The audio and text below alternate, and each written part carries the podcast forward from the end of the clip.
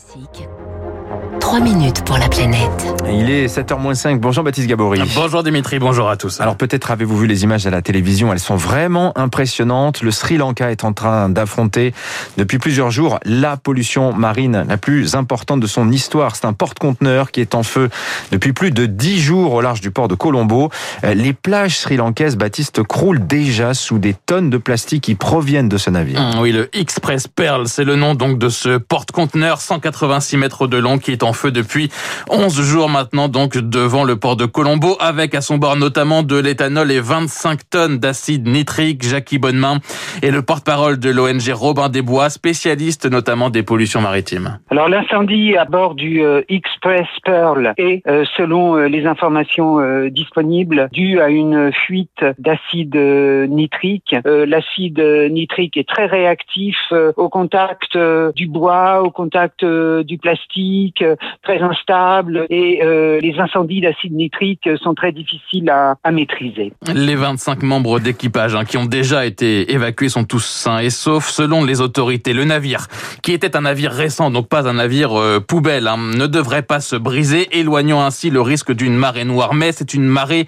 grisâtre qui déferle déjà sur les plages de la région, puisqu'il y avait à bord de ce navire 28 conteneurs de granulés de polyéthylène destinés à l'industrie de l'emballage.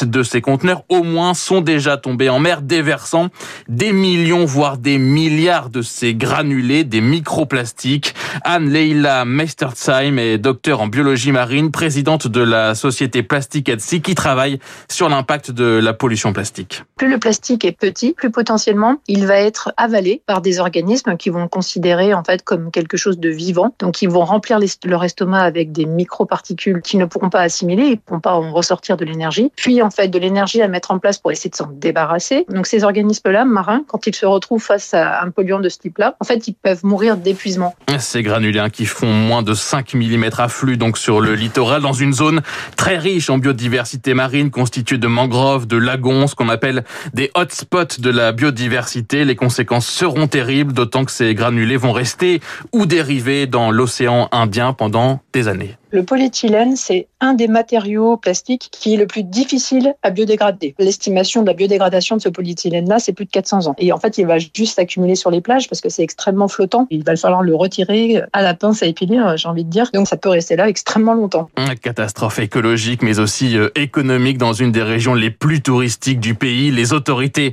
du Sri Lanka ont annoncé hier le lancement d'une enquête sur l'origine de l'incendie et vont attaquer en justice l'armateur. Voilà ce que c'est la hein. C'est que cette fine couche de plastique qui recouvre aujourd'hui l'entièreté de la planète. C'est quand même extrêmement impressionnant. Merci Baptiste Gabory.